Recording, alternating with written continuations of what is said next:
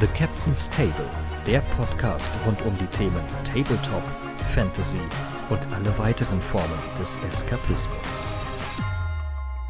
Herzlich willkommen zu einer neuen Folge Captain's Table und diesmal nicht Stargrave, sondern Kill Team. Sensationell. So wie angekündigt. Ja, ach so, ja. Mit René und Markus. Wahnsinn.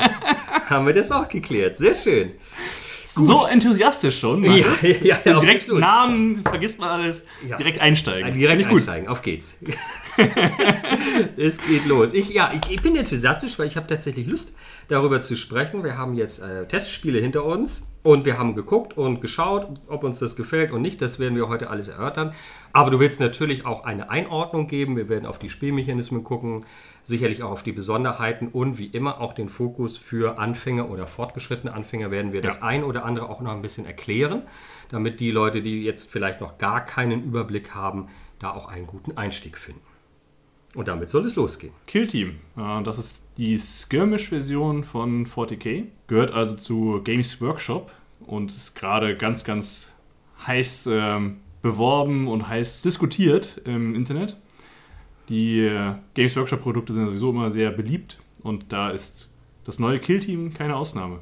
Ich glaube aber, da gibt es auch wirklich wie immer, so, nein, nicht zwei Welten will ich auf keinen Fall sagen. Ich glaube, da gibt es auch eine ganze Menge dazwischen. Aber es gibt natürlich auch die Leute, die das überhaupt nicht mögen, haben wir auch schon gesagt. Genau. Für die ist das ein absolutes No-Go aus verschiedensten Gründen, die wir jetzt nicht weiter näher erläutern wollen. Das soll nicht unser Fokus sein. Aber du, wie du sagst, es gibt eine ganze Menge Fans. Es ist ja. einer der meistgespieltesten und damit eben auch beliebtesten Systeme, würde ich tatsächlich auch sagen. Und irgendwo dazwischen finden sich da noch andere, wie wir beide zum Beispiel, die dann einmal sagen, Mensch, das ist jetzt was Neues, das gucken wir uns uns gerne an. Ich persönlich zum Beispiel bin immer noch nicht so von 40k überzeugt über die Jahre weg. Ich versuche das immer wieder. Ich liebe die Geschichten und die Miniaturen. Das finde ich wirklich ganz, ganz toll. Aber so von den Spielmechanismen hat es mich da nie so gekriegt. Deswegen sind wir ja auch beide bei den Skirmishern dann irgendwie gelandet. Nicht nur, aber auch deswegen weil wir das äh, vom Spielmechanismus generell mögen. Und deswegen jetzt Kill Team, das passt wunderbar. Genau, das passt wunderbar. Kill Team gab es in der Auflage von, ich glaube, 2018 haben sie das äh, nochmal wieder überholt gehabt äh, und haben festgestellt, dass Kill Team als Skirmisher im 40k-Universum sehr gut funktioniert und hat auch damals gut funktioniert.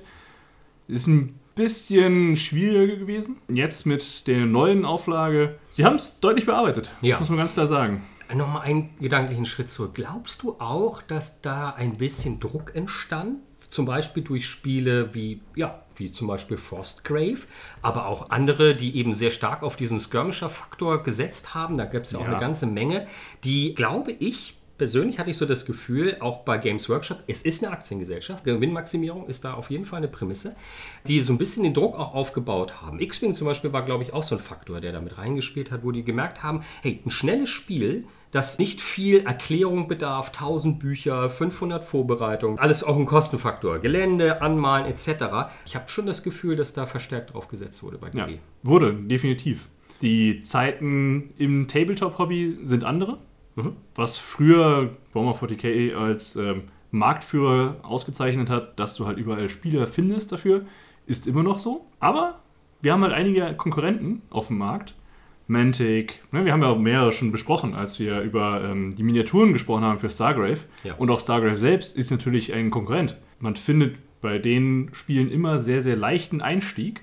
Das haben die Firmen natürlich mit dem Auge darauf gerichtet, dass man eben viele 40k-Spieler findet, aber wenn ich jetzt jemanden suche für Dead Zone, mhm. dann sollte der Einstieg halt leicht sein, damit man eben seinen Kumpels mal schnell eben das Spiel erklären kann. Richtig, weil wir auch schon mal gesagt haben, es gibt eben inzwischen irrsinnig viele. Und mit genau. jedem Kickstarter kommt nochmal eine geilere Idee um die Ecke oder neue coole Miniaturen. Ja. Aber wie du selber schon sagtest, mit wem soll ich das alles spielen? Und früher war das so, da hattest du drei Systeme, hast gesagt, hier, wir spielen das, das, das oder das. Hast du eine Menge Schnittmenge gehabt. Inzwischen kommst du mit Dingen um die Ecke, die vielleicht noch nie jemand zuvor gehört hat. Und dann find erstmal einen Spieler. Also leichter genau. Einstieg. Leichter Einstieg. Und das muss man natürlich auch sagen, wir sind im 40k-Universum. Das, was immer noch den meisten Umsatz bei Games Workshop, der Aktiengesellschaft, macht. Gleichzeitig haben wir allerdings mit Kill Team einen kleineren Einstieg. Denn was in der ersten Edition von Kill Team, und ich weiß, man diskutiert, ob es die erste Edition ist, die erste Edition, die wirklich breit in der ähm, Öffentlichkeit angekommen ist als Kill Team, das ist ein neues Spiel von Games Workshop. jetzt in der zweiten Edition, ich kann problemlos eine Box mir kaufen. Ich kann mir eine Box Elder Gardisten kaufen und habe ein Killteam. Mhm. Das war in der letzten Edition nicht ganz so. Da gab es dann auch einzelne, wo man das machen konnte. In dieser Edition haben sie da sehr stark drauf gesetzt. Ich kann mir einfach eine Fraktion aussuchen und sagen, ich möchte gerne, gut, bei Space Marines funktioniert sowieso, aber auch bei vielen anderen, ich kaufe mir eine Box Neophyten mhm. von dem Jeans-Dealer Kalt und auch die sind ein Killteam. Mhm. Und das ist halt der Einstieg, ist dadurch halt deutlich leichter in das Spielsystem Killteam. Und wenn ich sowieso schon Modelle habe, dann geht es halt auch schnell, dass ich mir dann nochmal Modelle kaufe und plötzlich bin ich bei 40k und habe Panzer und insofern... Du, du, hast den Mechanismus verstanden. Natürlich, natürlich. sehr, sehr schön.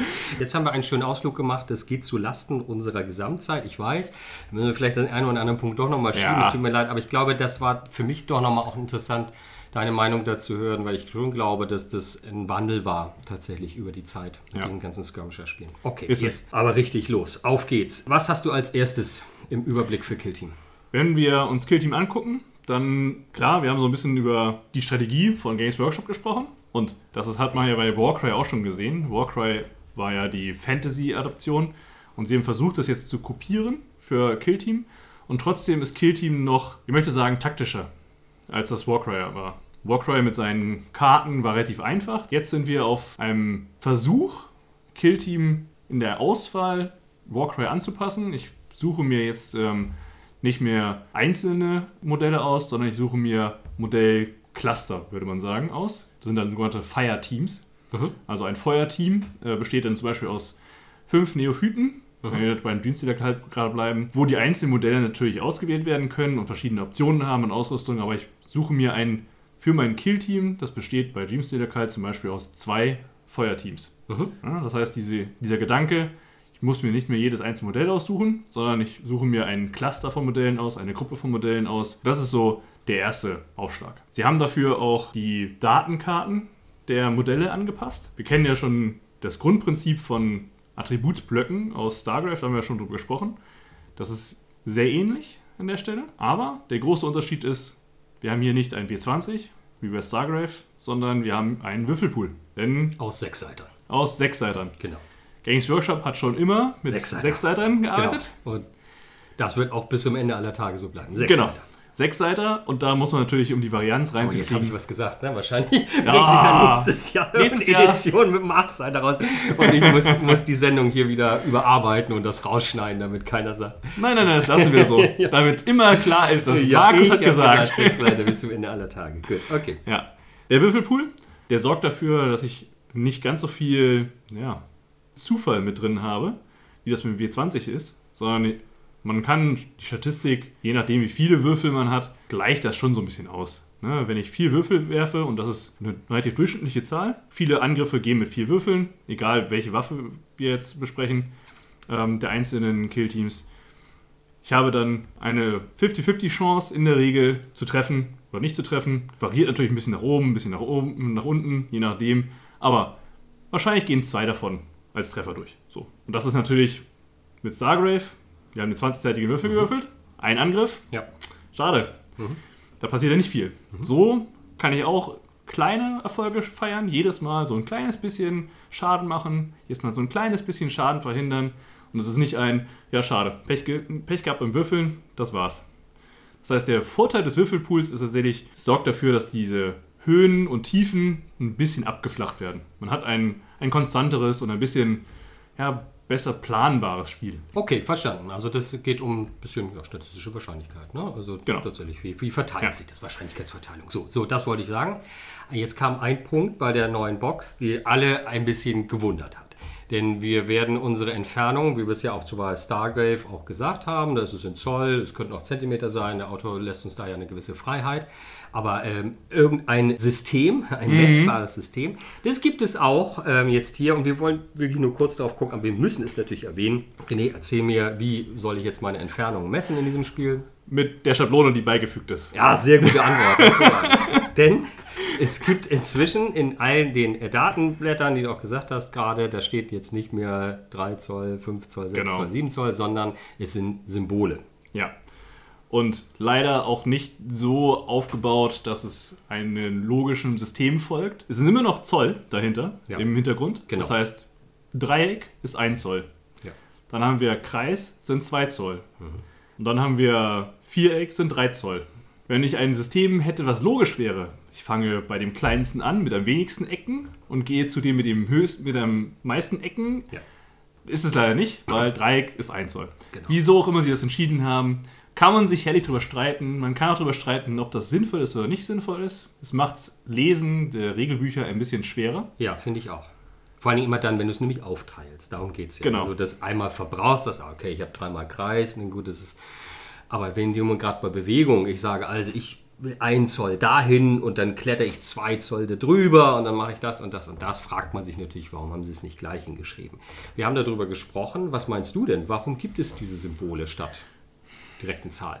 Ich glaube, das war wieder der Versuch, das Ganze einfach zu machen, anzupassen und einsteigerfreundlich zu machen. Ist leider nur ein bisschen gescheitert, meines Erachtens. Du hattest noch die Komponente, dass es natürlich international gültiger ist. Das fand ich spannend. Genau. Das ist ähm, der zweite Aspekt, den ich Ihnen unterstelle, aber ich glaube nicht, dass Sie tatsächlich das so ganz offen äh, als Ziel wie, hatten. wie so eine Deutschbuchinterpretation. Ja, ne? Also ja, wo ja, man genau. merkt, hat der Autor das wirklich gemeint oder ist Genau. das einfach nur so eine Beschreibung? Du interpretierst dir jetzt was rein, wo du den sagen würdest. Genau. Das wäre der Gedanke gewesen. Ja, das interpretiere ich da rein, äh, weil wenn sie das vorgehabt hätten, dann hätten sie es genauso machen wie, können wie Joseph. Sein Nachname war nochmal? Ja, keine Ahnung, Horst oder so. Was Horst. Joseph Horst. das ist völlig Der berühmte Autor Joseph Horst. Ja, natürlich. Äh, hätten sie aber sagen können, das ist jetzt ein Zoll oder Zentimeter, ist euch überlassen. Einigt euch am Anfang des Spiels darauf, ob Ja. Zoll oder Zentimeter. Haben sie nicht gemacht. Sie haben Symbole gemacht. Symbole sind eigentlich eher Vereinfachungen. Diese Vereinfachung ist aber nicht so geglückt, wie es hätte sein können. Gleichzeitig, und das ist wie gesagt der Part, den du jetzt gerade angesprochen hast, unterstelle ich, hoffentlich meinten sie damit auch, dass es halt universal ist. Weil jeder weiß, wenn wir von Dreieck sprechen, ist halt die kleinste Einheit auf der Schablone gemeint. Genau, und das ist auch der springende Punkt. Es liegen Schablonen dabei oder man kann die sich holen. Wenn man eine Box hat, sind die dabei. Ansonsten kann man die auch so kaufen. Kennt man auch schon. Standardmaß als Schablone. Du arbeitest auch schon länger damit. Insofern funktioniert es dann, da sind die Symbole drauf und dann passt es auch wieder. Und damit wollen wir das auch abschließen. So, also Symbole statt Zahlen haben wir verstanden. Genau. Ein Würfelpool ähm, mit sechsseitigen Würfeln. Auch das braucht man, glaube ich, nicht drüber weiter zu reden, als das, was ich eben an statistischen Anmerkungen gemacht habe. Wir haben verschiedene Missionen und da fand ich es tatsächlich ganz spannend. Bislang gab es bei Warhammer 40k natürlich vor allem Matched Play, also kompetitives Spiel. Kompetitiv im Sinne von Wettkampf, Turnier. Ja. Und sie haben irgendwann angefangen, ich glaube in der achten Edition, tatsächlich auch mit narrativen Spiel in Warhammer 40k, haben das dann auch in der letzten Edition von Kill Team umgesetzt und auch in dieser Edition wieder. Ja. Letzte Edition von Kill Team war das narrative Spiel so, ja, war vorhanden, aber war jetzt nicht so tiefgehend. Dieses Mal habe ich das Gefühl, da haben sie schon deutlich mehr Zeit investiert. Ja, habe ich auch das Gefühl. Und jetzt nochmal übersetzt, also da geht es darum, eine Geschichte zu erzählen. Das, Genau. was wir ja auch sehr schätzen, auch an anderen Ja. Systemen, nicht einfach nur sagen, da treffen zufällig zwei Gruppen aufeinander, sondern da gibt es eine ganze Geschichte. Zum Beispiel, die sich um einen Krieg ne, mit Ja. mehreren Schlachten über einen längeren Zeitraum entfacht. Ähm, und das wäre dann wieder zum Beispiel unsere Kampagne. Ne? Das ist dann nämlich genau Richtig. Gibt es auch schon länger. Kampagnenspiel gibt es schon länger, tatsächlich auch mit Sonderregeln und mit all diesen Ideen. Aber jetzt wirklich im Grundregelwerk sozusagen mit drin, kann ich mir das aufbauen. Und da sind sehr, finde ich, ganz schöne Ideen auch dabei. Angefangen davon, was motiviert diese Gruppe eigentlich? Wo kommen die her? Warum ziehen die da los? Außer dass sie einen Befehl kriegen, haben die vielleicht noch eigene Motive. Bis hin eben solche, solche Sachen, wenn man das natürlich mag, so Namenslisten etc. Oder sehr schön jetzt hier auch, das kennen wir auch von Frostgrave und Stargrave, wo sind die denn zwischendurch? Also wo Ja. wohnen die quasi? Da gibt es ganz schöne Ideen, finde ich tatsächlich auch dabei. Und das macht es dann eben auch in der Gesamtheit tatsächlich aus, plus dass ich dann natürlich Missionen habe, die aufeinander aufbauen. Und mir Ja. zwischendurch eben auch ermöglichen, zum Beispiel Abzeichen zu gewinnen, also Verbesserungen, die ich dann im Spiel mit einfließen Mhm. lassen kann, Ausrüstung, die ich vielleicht finde. Das kennen wir schon. Ne? Sehr ähnlich Genau. tatsächlich auch äh, den Spielen, die wir sonst spielen. Und auch da muss man ganz klar sagen, das ist nichts Neues. Ne? Auch Stargrave hat das nicht erfunden. Das richtig. ist auch ganz klar. Aber, und dann machen wir wieder Schluss zum Anfang, Games Workshop musste sich halt auch dem Markt anpassen. Und das ist etwas, was funktioniert, was Ja. die Leute haben wollen. Also sie haben es umgesetzt. Sie haben es bei der letzten Edition auch schon versucht. Das war mit diesen Spezialisten-Leveln, die man nur in Kampagnen haben konnte und es war ja, war nicht so schön sauer getrennt, wie mhm. das jetzt der Fall ist. Prima. Und das soll es mit den Missionen zumindest als Überblick auch erstmal gewesen sein. Lass uns jetzt einmal kurz über die Spielmechanismen reden und beginnen wir mal mit dem Rundenablauf. Wie sieht denn der aus? Der Rundenablauf ist äh, aufgegliedert in drei Phasen. Wir haben die Initiative-Phase, wir haben die Strategiephase und dann haben wir die Feuergefechtsphase, wie es im Deutschen heißt. Grundsätzlich gibt es im Matchplay vier Runden. In anderen Spielmodi, aber jetzt narrativ, also in der Kampagne oder eben auch im Open Play kann man natürlich anderes vereinbaren, aber im Matchplay ist es auf vier ausgelegt. Das Richtig. ist extrem knapp. Vier Runden, es ist wirklich knapp, ja. finde ich. Genau, und in dem einen Testspiel, was wir gemacht haben, haben wir die erste Runde mit Bewegung verbracht. Nur mit Bewegung verbracht, ganz genau. Punkt. Anders ging es gar nicht und dann war die schon schwuppwupp vorbei und dann ging es in der zweiten richtig zur Sache allerdings. Aber und dann war das Spiel rum. Ja, aber äh, wirklich, oder? Das ist also vier Runden. Okay, weiter. Ja, genau, vier Runden und ähm, das sieht erstmal wenig aus und natürlich muss man so ein bisschen gucken mit seinen Aktionen, die man hat, dass man da sich nicht verzettelt. Aber naja, das, äh, das ist sehr kompakt. Man hat, wenn man jetzt an StarCraft zurückdenkt, für diejenigen von euch, die schon zu StarCraft zugehört haben. Natürlich. Natürlich alle. Selbstverständlich. Das ist ja klar. In dem Fall würden, werden die Modelle alternierend aktiviert. Das heißt, bei StarCraft hatten wir ja den Captain mit bis zu drei Gefährten und dann den First Mate mit bis zu drei Gefährten und man hat sich da quasi abgewechselt. Mhm. Bei Kill Team ist es Modell genau. alternierend. Modell für Modell. Es sei denn, es gibt eine Ausnahme. Die Gruppenaktivierung. Mhm. Darauf möchtest du hinaus, ne? Ja. Gruppenaktivierung ist allerdings relativ selten. Das ja. trifft nur auf Modelle zu, die wirklich relativ unbedeutend sind, ähm, würde ich mal sagen. Ähm, Man will damit Masse simulieren. Also genau. Also es gibt Fraktionen, die haben ja. das eben äh, vor allen Dingen als Stärke, dass sie viele sind. Und dann sagt man, wenn du von dem Typen einen aktivierst, musst du auch alle anderen mit ja, aktivieren. Genau. Nicht alle anderen, aber dann hast du eine Zahl in deinem Attributsblock angegeben. Normalerweise ja, genau, ist das. Genau so ist es. Ja. Bei den meisten ist es eine. Ja. Und manchmal ist es halt Gruppenaktivierung 2. Das ja. heißt, man darf, Schrägstrich muss, wenn man ein Modell dieses Typs aktiviert, auch ein weiteres Modell dieses Typs mhm. aktivieren. Mhm. Ist sowohl Vor- und halt auch Nachteil. Ne? Man, man zwingt die Leute dazu, die zu aktivieren. Aber Kann, du sagtest, es ist eher die Ausnahme. Es ist eher die Ausnahme, genau. Mhm. Dann, wie gesagt, das ist für die Initiative-Phase. In der Strategiephase gibt es etwas sehr, sehr Schönes, was wir bei StarCraft so noch nicht hatten. Das sind tatsächlich Ploys. Deutsche Übersetzung weiß ich gerade nicht. Erklär, was sie machen. Ploys sind im Prinzip besondere Operationen. Das heißt, mein Anführer befiehlt zum Beispiel, dass jetzt alle Orks Daka Daka geben und dann werden sie besser im Schießen, schießen mehr, wie auch immer. Für die Runde betrifft dann das ganze Kill-Team. Was sind dann Strategic Ploys, die ich verwenden kann? Verschiedene andere. Ich kann auch sagen, ja, mein Anführer befiehlt jetzt meinen Leuten, sich besonders gut zu verstecken, weil die Orks schießen mit Daka Daka. Und ich muss dringend dafür sorgen, dass nicht alle sterben in der zweiten Runde. Ja. Ja, ja, ja. Es, ähm, genau. das Leiden spricht hier aus mir, aber diese Strategic Ploys sorgen eben dafür, dass man nochmal zu den bestehenden Regeln des Grundspiels und eben auch der einzelnen Fraktionen nochmal Einfluss nehmen kann. Dafür sorgen kann eben, dass das eigene Schießen besser wird, dass die eigene Verteidigung besser wird, mhm. dass irgendwas anderes passiert. Mhm was den eigenen taktischen Plan noch ein bisschen. Genau, kurzer Exkurs, wir bezahlen die mit Befehlspunkten. Genau. Und das ist schon auch eine Änderung. Tatsächlich, die Befehlspunkte kriege ich einfach, aber sie sind nicht an eine bestimmte Miniatur, eine bestimmte Figur gebunden. Genau, das war in der ersten Edition so. Man kriegt ja auch in der ersten Edition jede Runde einen Befehlspunkt, aber man kriegt einen zweiten, wenn man einen Anführer auf dem Feld hatte. Mhm was dann zu sehr grotesken ja. Spielsituationen geführt hat, dass genau. dann die Orks von einem Grott angeführt worden sind. Der sich irgendwo hinten versteckt hat, damit er die ganze Zeit generiert genau. und nicht gefährdet wird und so weiter. Ganz genau, ganz bizarre Geschichten. Ja. Ganz bizarr haben wir jetzt nicht mehr. Mhm. Man kriegt ähm, am Anfang des Spiels jetzt einen Sonderbefehlspunkt, wenn man einen Anführer hat. ansonsten kriegt man halt jede Runde einen Befehlspunkt in der mhm. Strategiephase. Es gibt, abgesehen von den Strategie-Ploys ähm, oder Strategic Ploys, auch noch sogenannte Tech-Ops. Das sind Sondermissionsziele, die verdeckt auch sind. Das heißt, mein Mitspieler weiß nicht, was für äh, Tech-Ops ich ausgewählt habe. Mhm.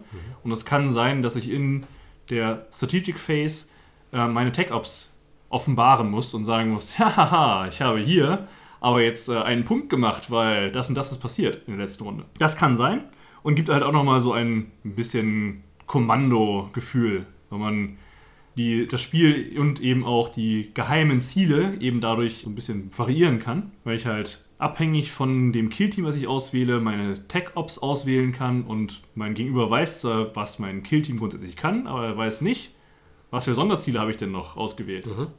Und so ist es natürlich auch noch ein bisschen spannender. Genau, und die bringen Siegpunkte und darum geht es nämlich letztendlich genau. ganz genau. Es geht nämlich nicht darum, den anderen auszulöschen, kann ich auch machen, sicher, das äh, ist immer ein interessantes ja, Ziel für, genau. oder für viele. Aber nein, es geht darum, Siegpunkte zu erlangen. Und am Ende gewinnt der mit den meisten Siegpunkten fertig aus. Und es kann durchaus passieren, dass jemand völlig ausgelöscht wird und trotzdem gewinnt, mhm.